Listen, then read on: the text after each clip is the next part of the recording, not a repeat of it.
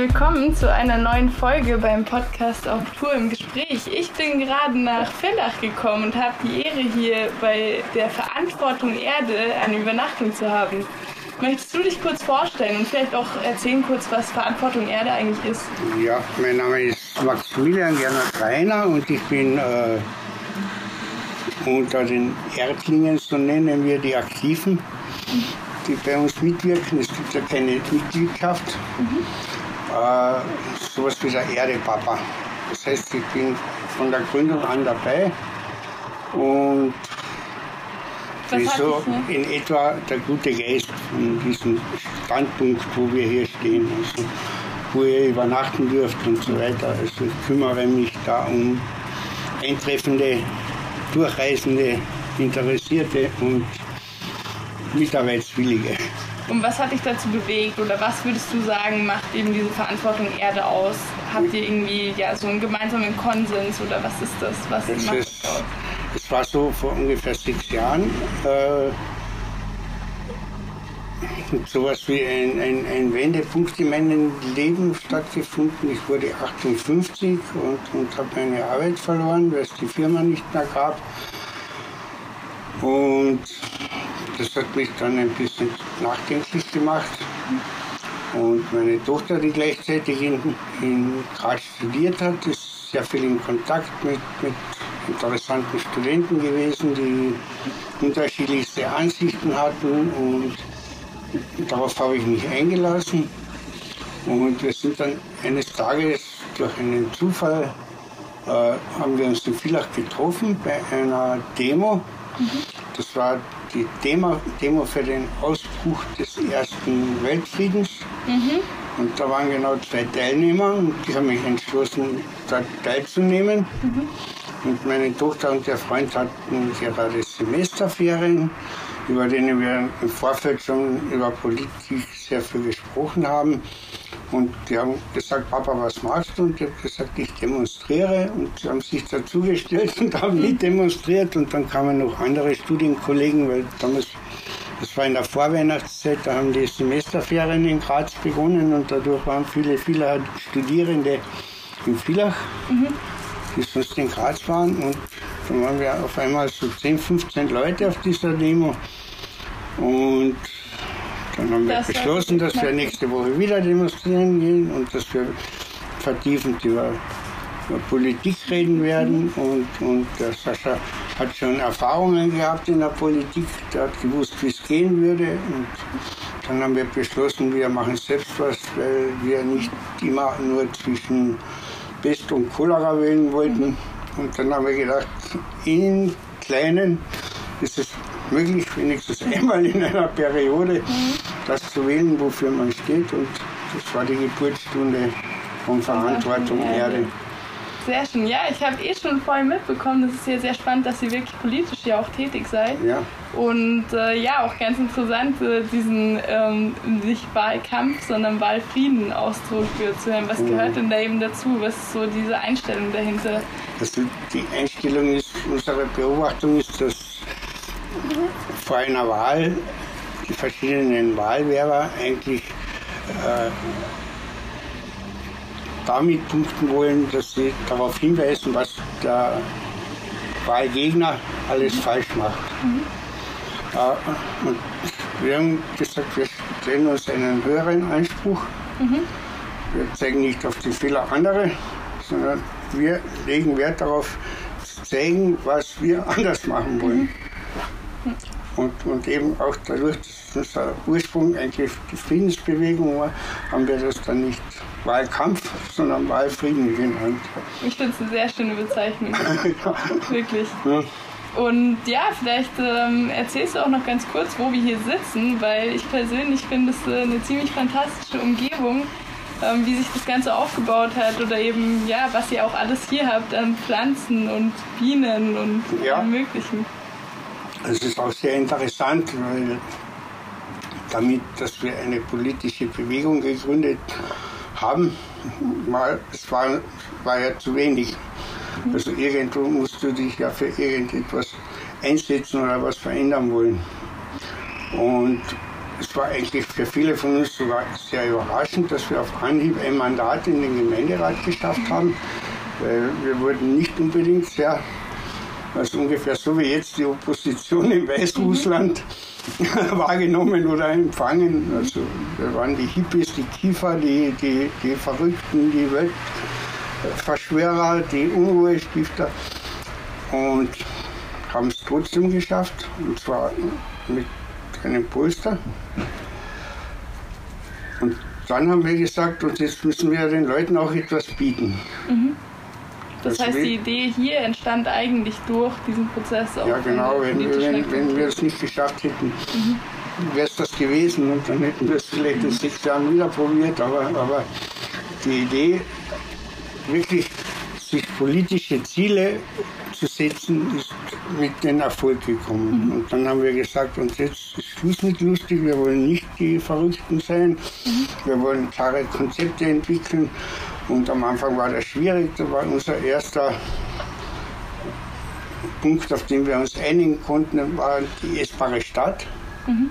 Also wir wollten das so überall, wo normalerweise äh, äh, Dekopflanzen in Parks und so mhm. stehen, wollten wir, dass das auch von den Bürgern genutzt wird und, und statt einen Hibiskus könnte man zwei Ribiselstauden setzen und, und Himbeeren und Erdbeeren und, und Stachelbeeren und, und, und, und, und statt den x-fachen Kastanienbaum, der dann mit dem Pilz befallen wird, könnte man in den Parks Äpfelbäume, Pflaumen, Birnen, Nüsse. Ja und das war so unser Antrieb. Es ist so ein bisschen wie das Urban Gardening-Konzept ja, genau. einfach genau. Aber, aber, es war halt so gedacht, dass die Stadt mit demselben Aufwand, wo sie zum Beispiel Narzissen oder Primus setzt, mhm. äh, Nutzpflanzen setzt mhm. und die Zierpflanzen darf ja niemand anrühren oder was rausnehmen oder pflücken. Mhm. Aber im Gegensatz zu denen dürfen die Bürger den Ertrag von dieser Bepflanzung auch ernten. Und mit nach Hause nehmen. Also Konntet ihr da hier auch schon was erreichen, wirklich? Ja, ja. Das ist das Gang und Gäbe und, und, und es ist im Moment ein bisschen weniger wegen Corona, weil mhm. am Anfang hatte man Bedenken gehabt. Also, dann mhm. kommen viele Leute zusammen. Aber jetzt haben sie wieder nachgebessert und auch in der Stadt, wenn ihr durchgeht, in den Blumentrögen ist Basilikum und, mhm. und Chilis und, das ist sehr und Mangold echt schön, dass hm. da sozusagen schon so eine Art äh, kleine Vision in Erfüllung gegangen ist. Gibt es ja, irgendwie noch andere Visionen oder Ziele, die ihr ja, verfolgen ja, ja, es sind ganz, ganz viele. Also das war so zum Beispiel der Anfang und dann sind wir natürlich auch mehr in die Breite gegangen und es sind auch Leute zu uns gekommen, die in gewissen Fachgebieten ein sehr solides Wissen hatten. Mhm. Also am Anfang haben wir alles so aus dem Internet recherchiert mhm. und, und dann ist oft gekommen, ja, das ist ja schon längst überholt oder so. Und, und dann haben sich aber wirklich so profunde Leute bei uns eingefunden. Und dann, dann der nächste große Punkt, an dem wir auch immer noch arbeiten, ist eigentlich Ernährungssouveränität zu erreichen. Mhm. Also es geht darum, dass die Menschen, und das dann jetzt in Zeiten von Corona sehr deutlich, dass die Menschen äh, lieber Produkte aus der Region haben, wie von der mhm. West der Himmel woher bekarrt. Mhm. Und durch diese Bodenversiegelung und die Versiegelung wertvoller Grundflächen wird es immer unwahrscheinlich, dass wir irgendwann einmal wieder in die Situation kommen, dass wir uns selbst ernähren könnten mit Grundnahrungsmitteln. Und das ist praktisch eines unserer Hauptthemen. Mhm der Bodenversiegelung entgegenzutreten, der übermäßigen Bodeninanspruchnahme, speziell bei uns, weil es gibt ja sehr viel Grünfläche, aber es ist nicht alles bebaubar. Aber trotzdem gehört es jemand und da ist ein Zaun rum und, und so weiter und so fort. Und dort wird nie etwas für die Allgemeinheit mehr angepflanzt werden ja, können. vielleicht als kurze Zwischeninfo für Zuhörer. Es ist tatsächlich so, dass Österreich der Europameister in mhm. Bodenversiegelung ist. Ja. Und, äh, und in Österreich liegen wir an dritter Stelle als Stadtgemeinde. Okay. Und die rühmen sich noch immer, dass wir über 78 Prozent Grünfläche haben. Mhm. Aber es ist auch kein Wunder, weil 70 Prozent von unserer Umgebung ist ein Landschaftsschutzgebiet, mhm. da dürfen sie gar nicht bauen, weil es ist unmöglich wegen der Geologie. Aber alles, was da an fruchtbaren ebenen Flächen im, im Villarbecken ist, mhm. hat man ein Auge und es wird dann keinen einzigen Bauer mehr geben. Ja, was, was ist denn, wenn wir jetzt vorhin über deinen eigenen Lebenswandelpunkt gesprochen haben, was ist denn was, was du anderen Leuten gerne mitgeben würdest? Ja, also eine meiner äh, vielleicht entscheidendsten Erfahrungen ist,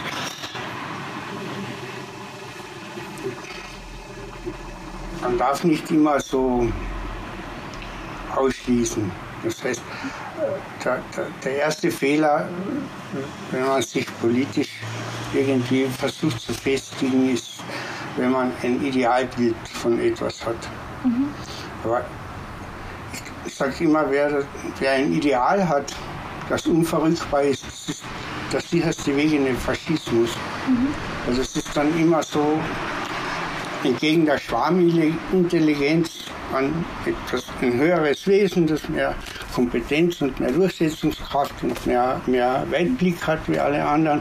Und dem kann ich blind vertrauen und dann gibt man immer mehr an Eigenverantwortung ab.